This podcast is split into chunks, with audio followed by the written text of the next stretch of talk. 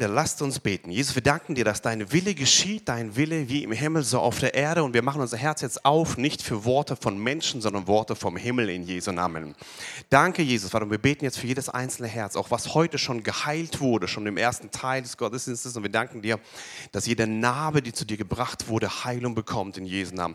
Ein Wort von dir und meine Seele wird gesund.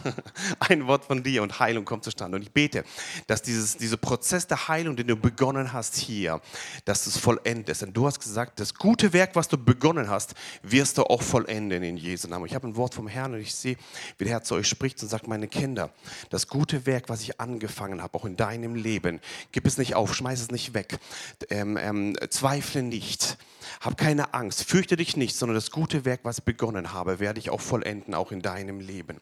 Und ich sehe, wie, wie es dich ermutigt und sagt, wirf dein Vertrauen nicht weg, wirf dein Vertrauen nicht weg, was eine große Belohnung haben wird. In Jesu Namen. Und die Gemeinde sage, Amen. sag mal deinem Nachbar, heute wird's gut.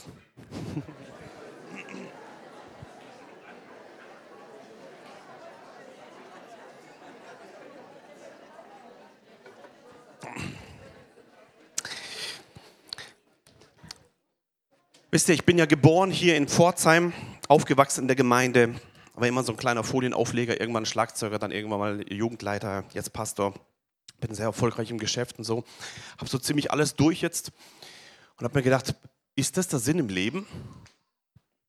Dass ich die nächsten Jahre, bis ich Rentenalter bin, im Geschäft arbeite und jeden Tag acht Stunden und zehn Stunden und viel Geld mache und ähm, rumreise und am Ende meines Lebens gehe ich in den Himmel. Ist das der Sinn des Lebens? Ich habe alles auf ein, auf, ein, auf, ein, auf, auf, auf, ein, ja, auf ein Blatt getan vor Gott und, und ich habe mein, mein Leben von hinten angeschaut, also vom, vom letzten Tag sozusagen, zurück. Für was will ich gelebt haben in meinem Leben? Ist das für die Arbeit? Ist das fürs Predigen? Für was will ich gelebt haben? Was, was macht mein Leben wertvoll, sinnvoll? Wo, wo, werde ich am Ende meines Lebens zurückgucken und sagen, wie die Männer Gottes im Alten Testament, er ist lebenssatt gestorben. Ja, oh, das ist schön. Und ich habe hab gesagt, hey, sehr einfach, wenn ich einfach so weiterlebe bis, wie bisher. Das ist sehr einfach. Aber ich möchte mein Leben ändern und so dass ich am Lebensende zurückgucke und sage, wow, es hat sich gelohnt, meine ganze Zeit, mein ganzes Geld, meine ganze Arbeit, meine ganze Energie, meinen ganzen Urlaub fürs Reich Gottes benutzt zu haben. Das hat mich so sehr berührt. Und, ähm, und da kam die Frage in meinem, meinem Herzen auf, was ist eigentlich dieser Sinn des Lebens? Der Sinn des Lebens in meinem, in meinem, ähm, in meinem Leben. Und ich habe so nachgedacht, wisst ihr, ich bin schon seit 17 Jahren in einem ganz großen ähm, Steuerberatungsunternehmen drin und da haben wir viele sehr reiche Leute. Ich, ich kriege immer die kritischen Leute. Ja? Häcksler, Sie können doch mit solchen Leuten umgehen. Und dann kriege ich immer die, die abgedrehten. Und ähm, das sind meistens die sehr erfolgreichen. Das sind diese Multimillionäre, die haben zwischenmenschlich echt Probleme, aber Geld ohne Ende. Und mit denen darf ich dann umgehen. Und, ähm, und und wisst ihr, die haben viele Autos, viele Yachten, viele Häuser, die haben alles. Die machen nur so und alle rennen. Und die sind so leer. Boah. so leer. Und, und, und die gucken mich an und ich sage, hey, weißt du, was ich habe? Ich habe den Sinn im Leben, ich habe Frieden im Herzen. Und diesen Frieden gibt es nur bei einem, das ist Jesus Christus. Und ich mache mir so Gedanken, was ist, was ist wirklich wertvoll im Leben? Was ist, wirklich, was ist der Sinn im Leben? Was, was macht überhaupt Sinn im Leben? Und ist es, ist es Macht oder Geld? Ist es, wo, wo Menschen unbedingt in Sex rein wollen, in Beziehungen, wow, der, der Nächste wird meine Bedürfnisse erfüllen? Ist es nur Leben für gute Taten? 1. Korinther 13 sagt, wenn du ein ganzes Leben geben wirst, aber keine Liebe hast, bringt es dir gar nichts. Was ist dieser Sinn im Leben? Ist Karriere der Sinn? Ist die Erfüllung deiner Träume oder deiner, deiner, deiner ähm, ja, Hobbys der Sinn im Leben? Was ist der Sinn im Leben? Wie kann es sein, dass die, die großen, mächtigen Reichen, die alles erreicht haben im Leben, dort die höchsten Selbstmordraten zustande kommen? Wie kann es sein, dass Leute, die ganz oben sind, plötzlich hörst du das vom Zug geworfen, selbst getötet? Wie kann es sein? Ist, also, es ist unmöglich, laut, so wenn man es von außen anschaut, dass der Sinn im Leben irgendwie durch Materialismus zustande kommen kann. Geht gar nicht. Was ist wirklich dieses Sinn im Leben? Ich habe mir so Gedanken gemacht darüber und habe eine Geschichte ähm, hier gelesen und ähm, möchte euch gleich vorlesen. Einmal wurde ein Sportler, der den Höhepunkt seines Sportes erreicht hatte, gefragt, was jemand ihm hätte sagen sollen, als er damit anfing, seine Sportart auszuüben. Er antwortete, ich wünschte, mir hätte jemand gesagt, wenn du die Spitze erreicht hast, gibt es dort nichts.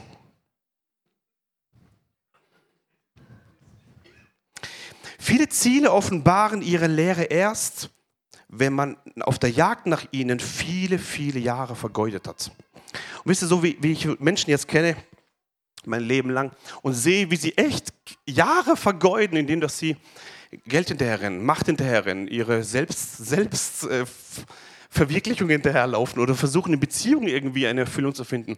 Das ist echt vergeudete Zeit. Mega. Es gibt nur einen Sinn im Leben und den wollen wir mal reingucken. Ich habe mich gefragt, hey, wie kann man das finden? Wie kann man diesen Sinn im Leben wirklich finden? Seid ihr gespannt drauf? Ja? Wir wollen mal reingucken. Es gibt einen sehr, sehr, sehr weisen Mann in der Bibel. Einer, der an Weisheit nicht zu übertreffen war, jemals vor ihm und jemals nach ihm. Wie hieß der? Ja, genau, alles klar. genau. Und, und wir wollen mal reingucken in, in Prediger Kapitel 1, Vers 2 und die, in der Hoffnung für alles dieser, dieser Mann hat sich auch Gedanken gemacht in seiner Weisheit im Buch der Prediger. Und er bringt eine ziemlich, ziemlich depressive Zusammenfassung von dem ganzen Ding. Äh, erste, äh, Prediger 1, Vers 2. Alles ist vergänglich und vergeblich, sagte der Prediger. Nichts hat Bestand. Ja, alles ist vergebliche Mühe. Hier sagen wir Amen und gehen nach Hause. Ja, Halleluja. Das ist die Zusammenfassung von einem Mann Gottes, der, der so viel Weisheit hatte und das zusammenfasst, was alles auf dieser Erde zusammengefasst werden kann. Alles vergänglich, unvergeblich, ähm, nichts hat Bestand, alles ist vergebliche Mühe. Und wenn man in diesem Punkt nichts gefunden hat, was wirklich Sinn im Leben macht, dann, ist, dann, dann das bringt dir gar nichts dann am Ende mehr. Und wir wollen mal reingucken, wie, was er weiterschreibt in Kapitel 3, Vers 11. Kapitel 3, Vers 11. Alles hat er schön gemacht zu seiner Zeit. Auch hatte die Ewigkeit in ihr Herz gelegt. Nur dass der Mensch das Werk nicht ergründet, das Gott getan hat, vom Anfang bis zum Ende. Wir sehen hier, dass jeder Mensch hat die Ewigkeit in sein Herz gelegt bekommen. Jeder Mensch, egal ob er das zugibt oder nicht, hat ein Bedürfnis und eine, eine, ein hineingelegt Sein der Ewigkeit in seinem Herzen. Jeder spürt, da muss es etwas geben, was danach kommt. Religiosität, falsche Religionen, falsche Ideologien versuchen das zu betäuben. Aber etwas ist ins Herz hineingelegt worden und diese Ewigkeit, diesen Wunsch, es gibt eine Ewigkeit, ist in jedem Herzen drin. Lieber Zuhörer, der du vielleicht zuhörst auf der Aufnahme jetzt gerade, auch du hast ein, etwas hineingelegt bekommen von deinem Schöpfer, dass es eine Ewigkeit gibt. Und diese Ebene, dass es eine Ewigkeit gibt, ist in jedem Herzen drin. Nur die Frage ist, wie findet man die? Wie, wie kommt man dahin zu diesem Punkt? Wie geht das? Und ich möchte mal einen Mann vorlesen, Derek Prince, kennt ihr den? Jetzt wird es tief, bitte hört aufmerksam zu. Hat mich sehr beeindruckt und ähm, ich lese euch mal vor, hier könnt ihr mitlesen. Drei Dinge kann der Mensch nur mit Hilfe göttlicher Offenbarung, das heißt durch die Offenbarung der Schrift erkennen. Ohne göttliche Offenbarung kann der Mensch diese Dinge nicht herausfinden. Jetzt kommt's. Das Wesen Gottes, die Herkunft des Menschen und das innere Wesen des Menschen. Der Mensch ist sich selbst ein Rätsel, bis das Licht der Bibel durch den Heiligen Geist auf unser inneres Wesen fällt. Das innere Wesen des Menschen hängt aufs engste mit seiner Herkunft zusammen.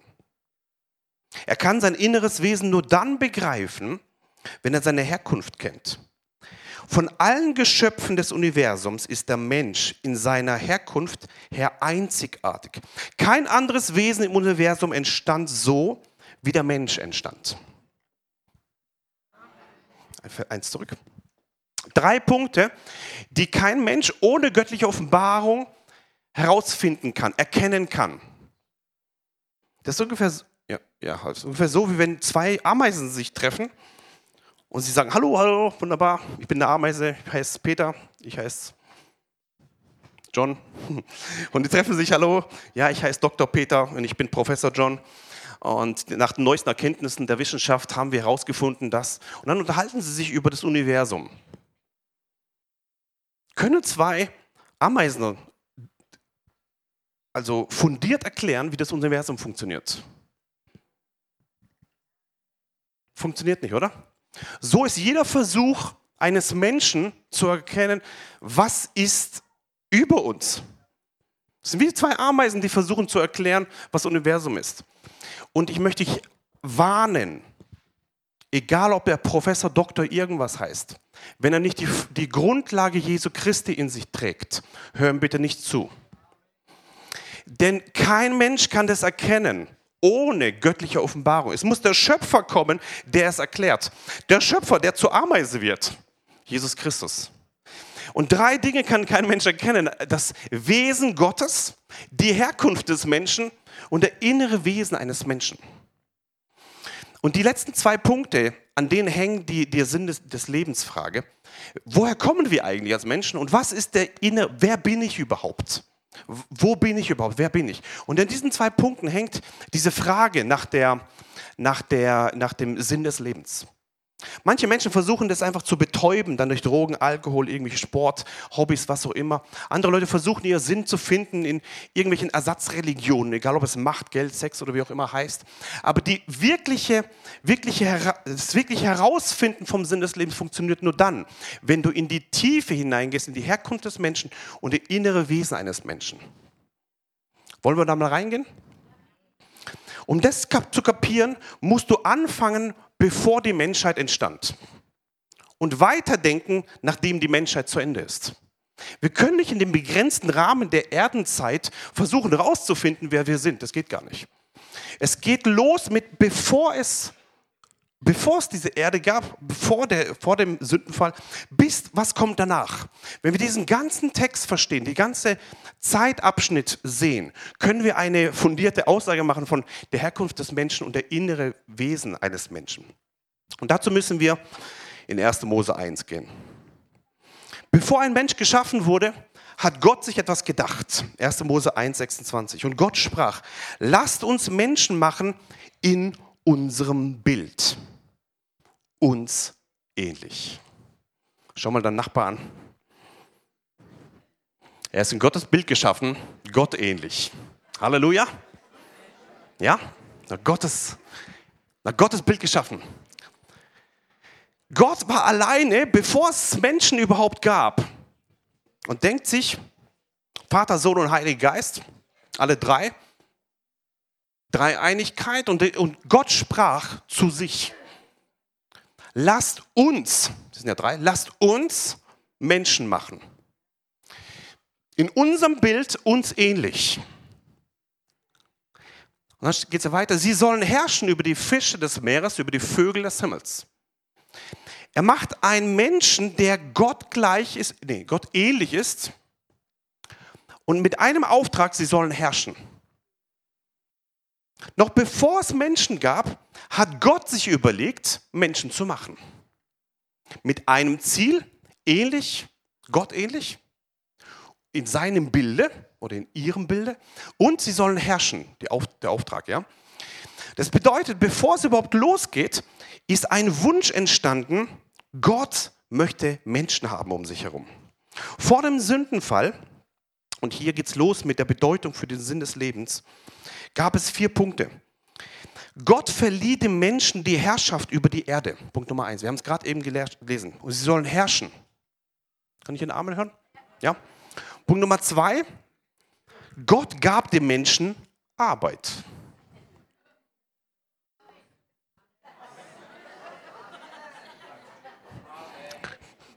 Ihr seid cool. Okay, dann lesen wir es halt. Ähm, 1. Mose 2, Vers 15. Und Gott, der Herr, nahm den Menschen und setzte ihn in den Garten, ihn zu bebauen und ihn zu bewahren.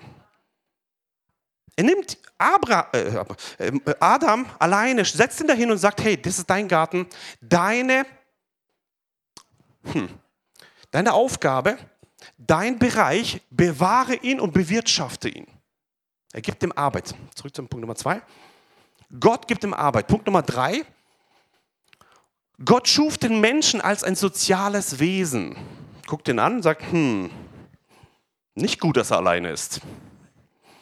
Ich mache ihn dann gegenüber. Da macht er erstmal die ganzen Tiere, erstmal alles drumrum, ganze Deko, ja, das ist doch wichtig, ja. Ganze, ganze Sachen drumrum. Und dann kommt die Schöpfung und sagt, hey, geh schlafen. Rippe raus, Frau hin und los geht's. Und sie erkannten sich wunderbar. Gott hat den Menschen geschaffen mit einem Ziel, soziales Wesen.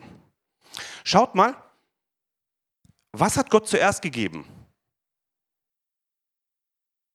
Die Frau oder die Arbeit?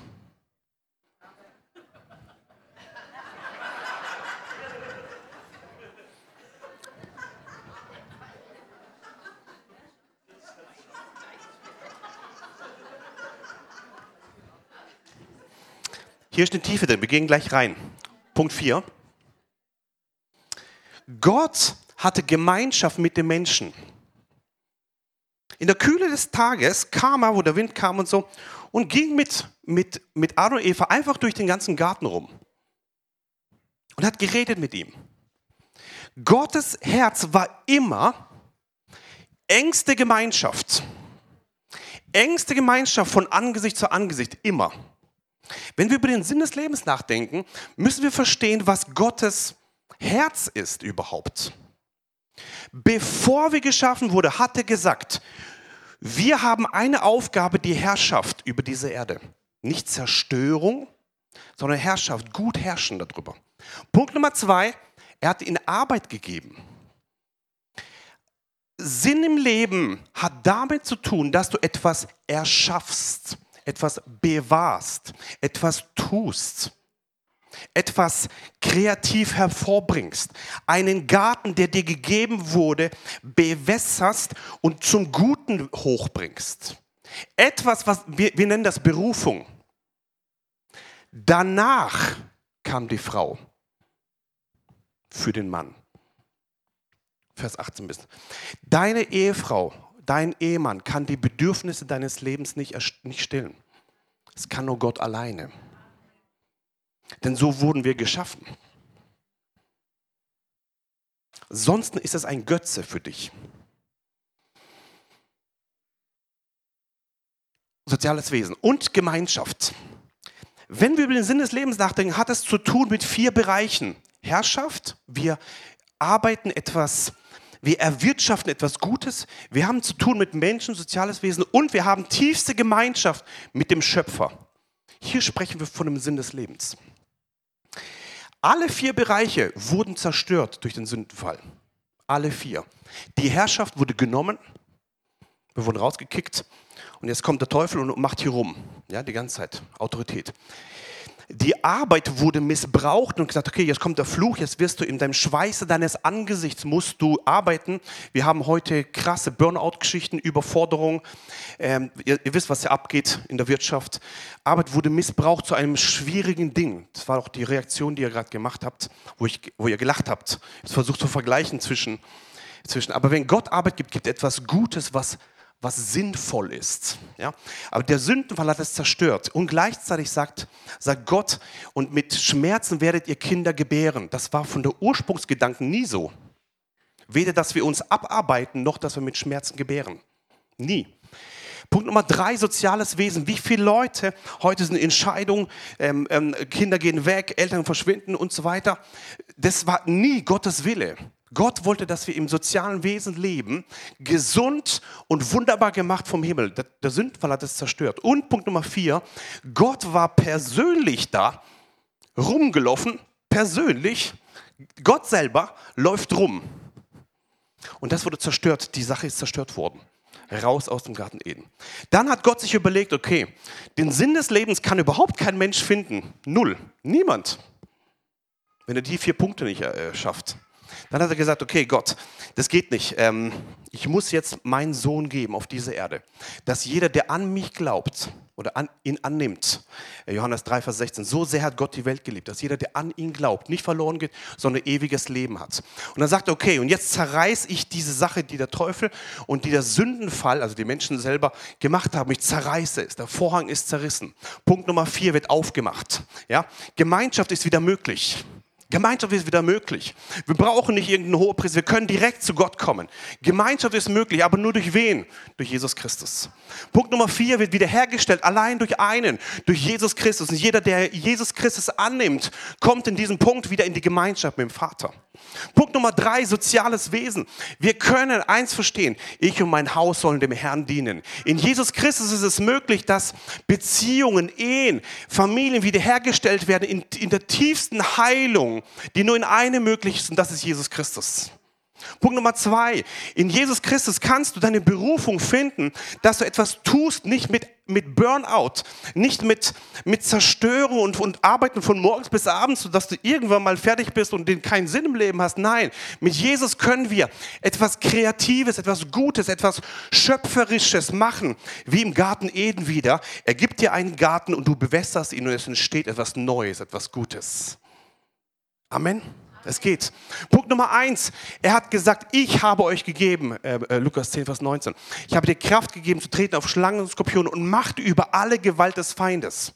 Er stellt es wieder her. Jesus kommt und er stellt diese Herrschaft, diese Autorität wieder her. Und er sagt, und ich gebe dir diese Kraft, diese Autorität wieder. Und du kannst, Punkt Nummer eins, diese Herrschaft auf dieser Erde, kannst du wieder nehmen. Durch Jesus Christus. Wenn wir über den Sinn des Lebens sprechen, hat das ganz, ganz, ganz, ganz viel zu tun mit wer wir, sind wir überhaupt, von wem sind wir geschaffen und was ist die Herkunft des Menschen. Was wurde damals zerstört, bevor wir überhaupt geboren wurden? Denn das liegt in uns drin, in uns Menschen. Wir sind Gott ähnlich. Und diese vier Punkte hier, dass diese Herrschaft zerstört wurde, Arbeit zerstört wurde, soziales Wesen zerstört wurde und die Gemeinschaft zerstört wurde, wurde durch Jesus Christus wieder möglich gemacht. Und jeder, der Jesus Christus annimmt, ist, ist, die einzige Möglichkeit, den echten Sinn im Leben wieder zu finden. Die nicht mit Ersatzreligionen voll werden oder Ersatztheologien voll werden oder zudröhnt mit anderen Dingen, sondern den Sinn im Leben finden wir erst, wenn wir in Jesus Christus alles wiederherstellen, was der Sündenfall wieder zerstört hat. Und wisst ihr, was das Tolle ist? Eines Tages wird Jesus jede Träne abwischen. Ich möchte dich ermutigen, dass du Jesus Christus in deinem Herzen aufnimmst. Wenn du noch nie eine Entscheidung getroffen hast für Jesus Christus, das ist die aller, aller, aller, aller, aller wichtigste Entscheidung, die es überhaupt gibt. Mit Abstand die wichtigste. Mit Abstand die wichtigste. Und wenn du durchhältst bis zum Ende, ich möchte dich ermutigen, halte bitte durch bis zum Ende. Bitte gib nie auf kannst alle Fehlentscheidungen treffen, die es nur gibt, aber bitte triff nie eine Entscheidung, wegzugehen von dem Schöpfer Jesus Christus. Bitte niemals, niemals, das Allerwichtigste. Bitte, das ist das Einzige, was du festhalten musst, auf jeden Fall bis zum Ende, ja, bitte. Und wenn du durchhältst bis zum Ende, werden wir eines Tages im Himmel sein und Gott wird jede Träne abwischen. Der Tod wird nicht mehr sein. Und dann kommt etwas zustande, was vor dem Sündenfall ursprünglich gedacht wurde von Jesus oder von Gott für uns.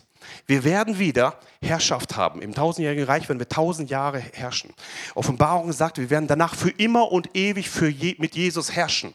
Der Gedanke der Herrschaft ist hineingelegt worden oder des Regierens ist hineingelegt worden in uns und wir werden es für die Ewigkeit auch tun. Wir Deutsche haben ein Problem damit, weil der Hitler versucht hat, diese ganze Autoritätssache zu missbrauchen. Wir haben ein Problem mit dem Wort Herrschaft. Aber bitte lass nicht zu, dass der Teufel in deine Familie reinkommt. Nimm deine Autorität und herrsche jetzt schon. Ja? Sagst, nein, Depression nicht in mein Leben. Nein, äh, Krankheit nicht in meine Familie. Nein, Tod nicht in meine Familie in Jesu Namen. Herrsche jetzt schon. Wir werden es für immer und ewig tun. Nachdem diese Erde zu Ende ist, werden wir nun Punkt Nummer eins für immer tun. Das war schon vor dem Sündenfall so.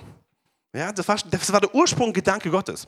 Wir werden arbeiten, da ist Arbeit. Du wirst etwas Gutes, Kreatives tun. Ich habe so einen, so einen Freund, einen guten Freund von mir, und der mag einfach bauen. Ja, also der mag so Zeug da bauen. Ja, also er hat mehrere Kinder und da macht er so Baumhäuser und macht irgendwelche Sachen da. Ist die ganze Zeit am Arbeiten. Und das Letzte, was, was er umgehen kann mit irgendwas, ist zu singen. Ja, im Gottesdienst stehen und singen. Das ist für ihn so, naja, okay.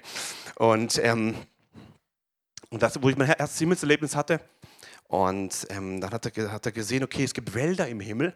Und dann sagte wow, cool, da kann ich Holz machen dort. Ja? Und ähm, dann habe ich verstanden, es wurde von Gott in sein Herz hineingelegt, etwas kreativ zu erschaffen. Hat sich so gefreut, dass wir im Himmel nicht nur singen werden die ganze Zeit, ja, sondern dass er auch etwas tun wird. Halleluja, ja. Und, und ich weiß, mit dem, mit dem Punkt Arbeit ist ganz viel Negatives im Herzen drin. Aber Gott hat etwas Gutes hineingelegt, was er wiederherstellen wird. Leichtigkeit, etwas Kreatives, Wunderbares, Schöpferisches, Produzieren. Ja, das ist der Punkt. Und da drin ist ein Teil unserer Berufung, Teil unseres Sinns im Leben. Dann als soziales Wesen. Punkt Nummer vier. Wir werden wieder Gemeinschaft haben. Und wisst ihr was? Da gibt es keine Eifersucht mehr, keine Zornausbrüche, keine Selbstzüchteleien mehr. Es gibt keinen Zickenkrieg mehr. Es gibt keine, keine Ah, da gibt es die ganze Zeug, keine Missverständnisse gibt es mehr. Halleluja, ja.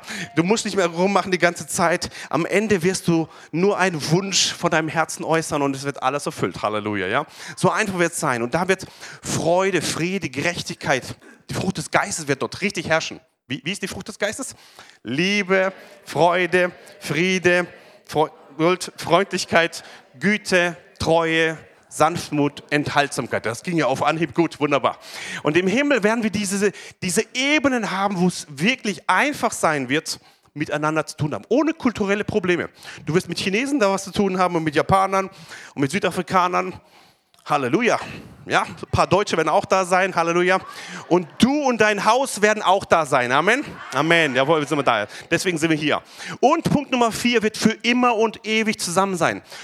Gott selber wird unser Vater sein und wir werden Gottes Kinder sein. Punkt Nummer vier, die Gemeinschaft wird wiederhergestellt. Wenn wir sprechen über den Sinn des Lebens, funktioniert es nur, wenn du verstehst, wer sind wir, woher kommen wir und was wird eines Tages, nachdem du tot bist, sein. Wenn du das verstehst und dass in Jesus Christus es wiederhergestellt werden kann, schon heute, heute schon, in dein Leben, dann hast du es verstanden, dass es möglich ist. Durch Jesus Christus kommt etwas, was in der Ewigkeit erst kommt, heute schon auf diese Erde, indem er sagt, dein Reich komme wie im Himmel, so auf Erden. Sogar in Ötesheim, auch im Pforzheim, ja, im Neuenbück. Mitten hier können wir im Sinn des Lebens leben, durch einen, das ist Jesus Christus. Amen. In Jesus. Halleluja. Ein Zitat den wirklichen Sinn des Lebens, sowohl jetzt und in Ewigkeit, finden wir in der Wiederherstellung unserer Beziehung zu Jesus oder zu Gott. Du wirst nie einen Sinn finden, wenn du nicht deine, deine Beziehung zu Gott wiederherstellst. Wenn du Jesus noch nie angenommen hast, bitte triff eine Entscheidung für Jesus Christus. Wenn du zuhörst, gerade auf der Aufnahme, bitte triff eine Entscheidung für Jesus Christus. Das ist die allerwichtigste Entscheidung. Das Leben auf dieser Erde ist irgendwann zu Ende und die Menschen, die Jesus Christus als Herrn aufgenommen haben, werden gerettet werden. Die, die Jesus Christus nicht aufgenommen haben, werden verloren gehen.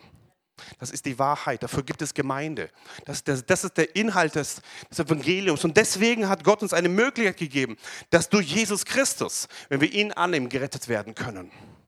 Und das ist der Start vom Sinn des Lebens. Ohne diese Wiederherstellung ist, die, ist die Verständnis des Sinn des Lebens unmöglich. Selbst wenn Professor, Doktor irgendwas, irgendwas nach neuesten wissenschaftlichen Erkenntnissen irgendwas sagt, dann denkt ihr, zwei Ameisen reden gerade miteinander. Sagt Halleluja, aber der Schöpfer kam auf diese Erde, er hat etwas anderes gesagt. Ja? Jesus Christus hat gesagt, ich bin der Weg, die Wahrheit und das Leben. Niemand kommt zum Vater allein durch mich, ja, durch Jesus Christus. Halleluja. Johannes 10,10, 10, der Dieb kommt nur, um zu stehlen und zu schlachten und zu verderben. Ich bin gekommen, damit sie Leben haben und es im Überfluss haben. Können wir das zusammensprechen? Der Dieb kommt nur, um zu stehlen und zu schlachten und zu verderben. Ich bin gekommen, damit sie Leben haben und es im Überfluss haben. Hier heißt nicht rumvegetieren in Krankheit, bis du stirbst und irgendwas ist alles blöd. Das ist nicht Leben. Leben ist Leben. Und dann sagt er noch nicht nur Leben, er sagt Leben im Überfluss. Wer von euch möchte leben und leben in Überfluss? Halleluja. Durch wen geht das? Durch den, der sagt, ich. Ja, ich bin gekommen, Jesus. Ich. Nur durch Jesus Christus ist es möglich, in ein Leben reinzukommen, das sich wirklich lohnt zu leben. Ohne Jesus wird dein Leben, entweder rennst du irgendwas hinterher, wo du am Ende feststellst, wie der Sportler, ups, da ist ja gar nichts. Oder du beendest dann vorzeitig oder was auch immer. Aber echtes Leben gibt es nur in Jesus Christus. Es geht nur in Jesus. Okay, ja, ist so. Äh, und im Überfluss. Gott will nicht nur, dass du ein Leben hast, sondern ein Leben im Überfluss. Was bedeutet Leben im Überfluss? Ihr könnt mal reden. So lange trinke ich. Was bedeutet Überfluss? Frieden im Herzen, sehr gut. Zufriedenheit. Frucht des Geistes. Freude am Herrn. Voller Hoffnung, sehr gut. Am Ende bleiben drei Dinge: Glaube, Hoffnung, Liebe. Und die, die Liebe ist die größte, ja?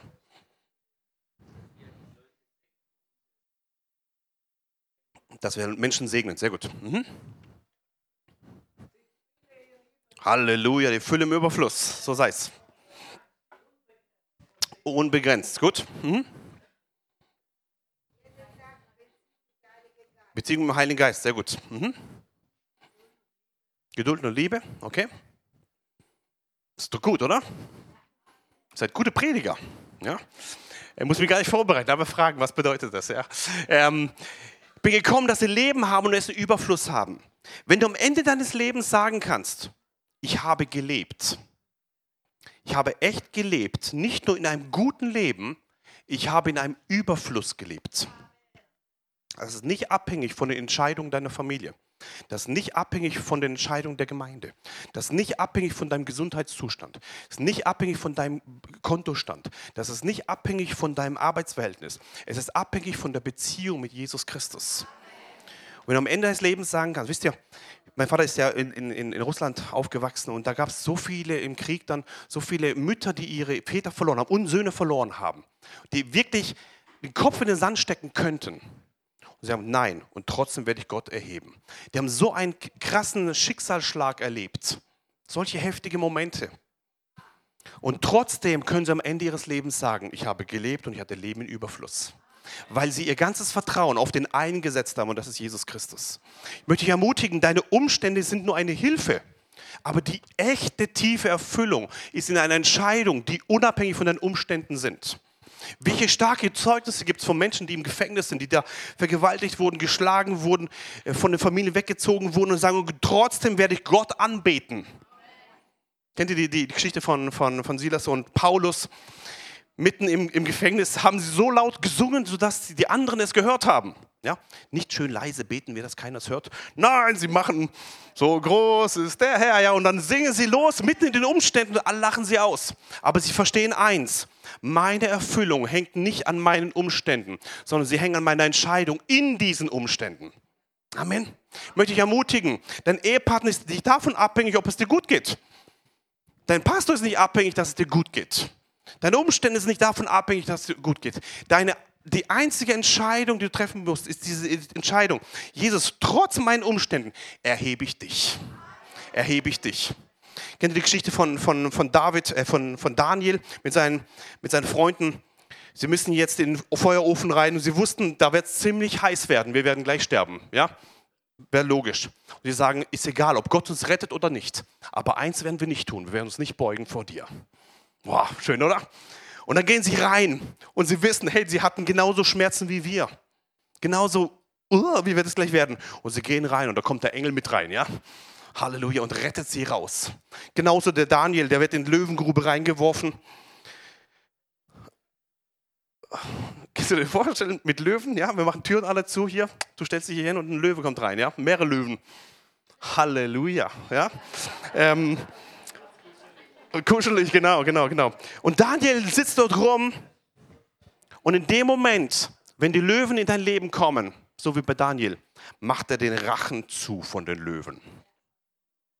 Und wisst ihr, da ist ziemlich kuschelig drauf zu schlafen. Die Umstände deines Lebens könnten, wenn du im Glauben durchgehst, etwas Kuscheliges werden. Als ich äh, ein Kind war noch, ich habe hier Beamerdienst gemacht, kommt ein Prophet, meine erste Prophetie in meinem Leben. Und ähm, er ruft mich der Kinderstunde zurück, ich komme nach vorne, er legt die Hände auf und er prophezeit meine erste Prophetie. Und er sagt, Daniel, du wirst durch die Höhle des Löwen gehen, aber der Herr wird den Rachen zumachen. Du wirst durchs Feuer gehen, aber es wird dich nicht verbrennen. Du wirst durchs Wasser laufen, aber es wird dich nicht ersaufen. Und er prophezeit über mein Leben. Und das ist geschehen bis heute, wie ein roter Faden, der bis heute geschehen ist. Herbert Zürich, kennt denn irgendjemand? Naja, okay, ja, mein Vater kennt ihn ja. Er war ja hier in der Gemeinde vor vielen, vielen Jahren. Und er prophezeite mein Leben hinein. Und ich habe eins verstanden. Dieses Wort hat mich durchgetragen. Und da ist voll egal, ob die Ärzte sagen, du hast MS. Voll egal, ob es unheilbar ist. Voll egal, ob deine Kontostand auf Null ist. Voll egal, ob ich damals nicht, nicht lernen konnte. Voll egal, ob ich irgendwas verstanden habe oder nicht. Entscheidend ist, das Wort des Herrn wurde getan. Das Wort des Herrn kam hinein. Ich habe mich draufgestellt, Jesus, du hast gesagt. Und die Ärzte haben gesagt, hey, in drei Jahren wirst du im Rollstuhl sitzen heute bin ich 16 Jahre vollständig geheilt, weil es einen Gott gibt, der heute noch heilt. Und sein Name ist Jesus Christus.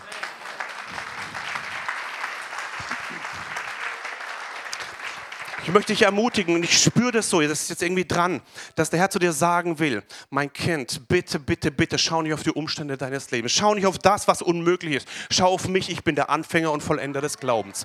Und selbst wenn du durch die Wüste gehen wirst, ich werde mit dir durchgehen da drin. Mein Sohn ist auch da durchgegangen. Und selbst wenn du durchs Wasser laufen wirst, es wird dich nicht ersaufen. Und wenn du durchs Feuer gehen wirst, es wird dich nicht verbrennen. Und wenn du durch die Phase gehen musst, dass sie dich reinschmeißen in eine Höhle für viele, viele Tage und du du sitzt da rum dem, mit, mit, den, mit den Löwen, werde ich den Rachen der Löwen zumachen. Amen. Halleluja. Halleluja. Bin gleich fertig. Jesaja 43, Vers 7. Jesaja 43, Vers 7. Bring meine Söhne von fern her und meine Töchter vom Ende der Erde. Jedem, der, ähm, ja, der mit meinem Namen genannt ist ja, Achtung, jetzt kommt's, und den ich zu meiner Ehre geschaffen, den ich gebildet, ja, gemacht habe. Gott hat dich zu seiner Ehre geschaffen, gebildet und dich zu seiner Ehre gemacht. Du hast einen Zweck, einen Sinn im Leben. Wisst ihr was? Gott Ehre zu geben. Mit deinem, morgens, wenn du aufstehst, ich sage, oh, ist das alles wieder blöd. Oh, ja. Den ersten Moment deines Lebens, egal wie, wie, wie müde du bist, gelobet sei der Name des Herrn. Ja, du gibst Gott alle Ehre, auch früh morgens schon. Ja, und wenn die Umstände so schlimm sind, sagst Halleluja, ich preise den Herrn. Und dann kommt dein Arbeitskollege und pumpt dich irgendwie an und sagst du, gelobet sei der Name des Herrn. Ja, und dann irgendwie, okay, mach's weiter. Okay, weiter. Und wichtig ist, dass wir zu Gottes Ehre leben. Amen. Nächstes Zitat. Jedes Mal, wenn wir die Ehre Gottes durch unsere eigene Ehre ersetzen, verpassen wir den Sinn des Lebens. Bitte, du kannst gute Dinge tun, aber wenn du sie nicht zur Ehre Gottes tust, dann verpasst du das ganze Ding. 1. Korinther 13 sagt, wenn du allen Glauben hättest, aber keine Liebe, bist du nix. Wenn du dein ganzes Leben gibst für die Armen, aber keine Liebe hast du, bist du nix. Wisst ihr, ich, ich fliege morgen früh nach Indien. Und ähm, könnt gerne für mich beten. In den nächsten drei Wochen, immer wenn ihr mich nicht seht, könnt ihr für mich beten. Ja? Wisst ihr, ich mache das für einen Zweck. Wir reisen dort rum, tun Hände auflegen, beten und Leute bekehren sich, werden frei, werden geheilt und so weiter. Ganz, ganz stark. Ähm, ich mache das für einen Zweck. Nicht für meine Ehre, sondern für die Ehre Jesu Christi. Sobald ich umswitche in meinem Herzen und denke, ich bin der Tolle, der alles macht, ja, dann sieht es ganz toll aus, aber es bringt überhaupt gar nichts. Es wird ein, ein, ein Götze für mich. Wichtig ist, dass wir mit unserem ganzen Leben, mit unserem Herzen, mit unserem Geld, mit unserer Zeit, mit unserer Energie, mit unserem Urlaub, wo zwei Leute sich bekehren, so noch 20 werden, Amen, wollen wir Gott zur Ehre in den Urlaub gehen, Gott zur Ehre leben, Gott zur Ehre tanzen, Gott zur Ehre reden. Bitte schau, dass deine Worte Gott zur Ehre sein werden. Amen. Wir wollen Gott zur Ehre leben. Und so möchte ich auch dahin fliegen morgen mit einem Zweck, um Gott alle Ehre zu geben. Amen. Das ist der Sinn und Zweck unseres Lebens. Und solange wir noch leben, wollen wir treu sein bis zum Tod. Jawohl.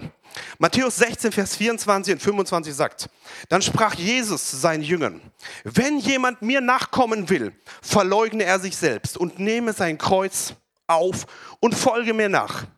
Wer sein Leben retten will, wird es verlieren. Wer aber sein Leben verliert um meinetwillen, wird es finden. Können wir diesen Satz mal zusammen lesen? Ne, 25. Wer sein Leben retten will, wird es verlieren. Wer, um meinetwillen wird es finden. Wenn du ewiges Leben finden willst, wenn du Sinn im Leben finden willst, geht es nur dann, wenn du dein eigenes Leben verlierst, um Gottes Willen. Er sagt nicht mehr mein Wille geschehe, sondern dein Wille geschehe. Selbst Jesus ging es so am Kreuz. Der wollte nicht sterben, der wollte da nicht hin. Er sagte, aber nicht mein Wille geschehe, sondern dein Wille geschehe. Und wenn du versuchen willst, dein eigenes Leben zu retten, die Bibel sagt es, du wirst es verlieren. Ich möchte, dass du am Ende deines Lebens nicht zurückguckst und denkst, ups, verloren. Sondern dass du am Ende deines Lebens zurückguckst und denkst, ja, ich habe mein Leben gegeben und fortan liegt für mich die Krone der Gerechtigkeit. Halleluja. Da sagst du, ich habe, mein Leben war nicht einfach, aber ich habe es gefunden in Jesus Christus. Wir wollen auch gleich beten dafür, dass du sagst, hey, ich bin bereit, mein eigenes Leben für Jesus zu geben, für einen Zweck um es zu finden in Jesus Christus. Ja? Wollen wir gleich beten. Letzte, vorletzte Bibelstelle, Psalm 37, könnte schon vorkommen als Lobpreisthema, Psalm 37, Vers 4. Und habe deine Lust am Herrn, so wird er dir geben, was dein Herz begehrt. Wer von euch hat bestimmte Dinge im Herzen, wo er begehrt, wo er gerne will? Da ist eine Verheißung schon im alten Bund. Habe deine Lust am Herrn. Ja, nicht die Lust an den, am Hobby, nicht die Lust am Geld, nicht die Lust am Arbeit, nicht die Lust am, an, an, an, an, sondern die Lust am Herrn. So wird er dir geben, was dein Herz begehrt. Wenn du die Lust am Herrn hast, wird er deine Bedürfnisse auch drehen. Du hast andere Bedürfnisse in dem Moment. Die, die Bedürfnisse, die Gott auch erfüllen will. Ja, das will er dir auch geben. Und jetzt kommt der letzte Vers aus, äh, der Apostel Johannes sagt, in 1. Johannes Kapitel 5, Vers 12. Er fasst die ganze Stunde, wo ich jetzt gepredigt habe, fasst er zusammen in einen Satz. In einen Satz. Wer den Sohn hat, hat das Leben. Wer den Sohn nicht hat, hat das Leben nicht. Also man könnte auch die Sache in zehn Sekunden erklären. Ich habe es jetzt sehr breit erklärt, damit es verständlich wird. Ja?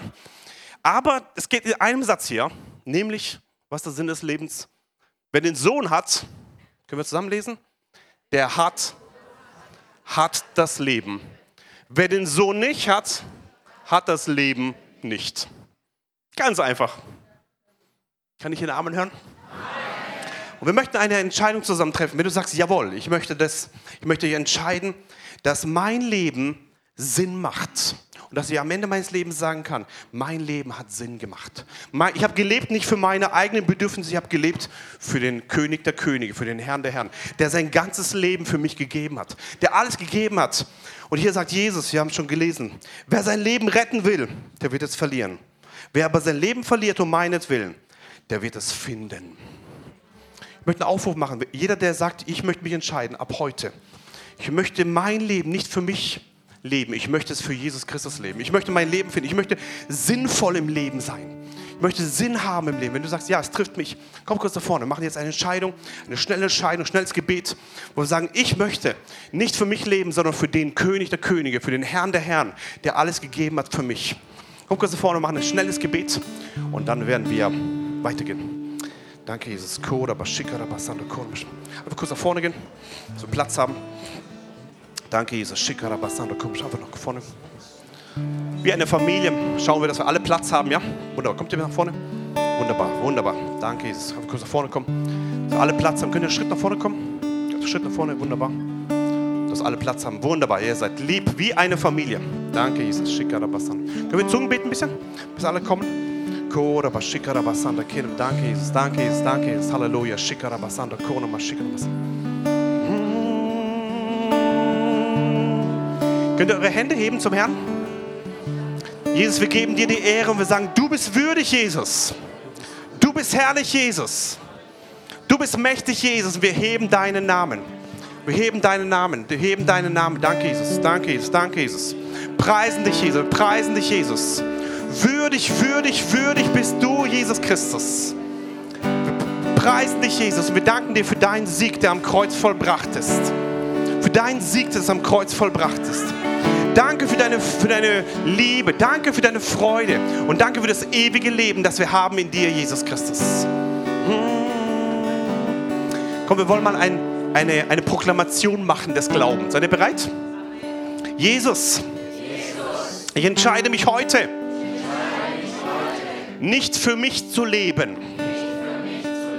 sondern für dich zu leben.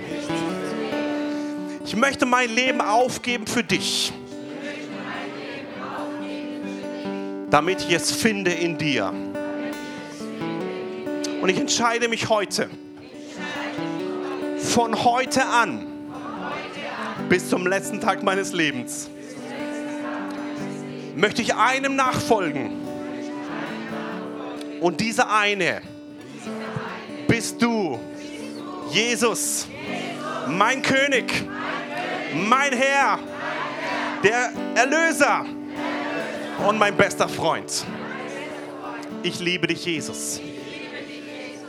Und ich will für dich leben. Amen. Amen.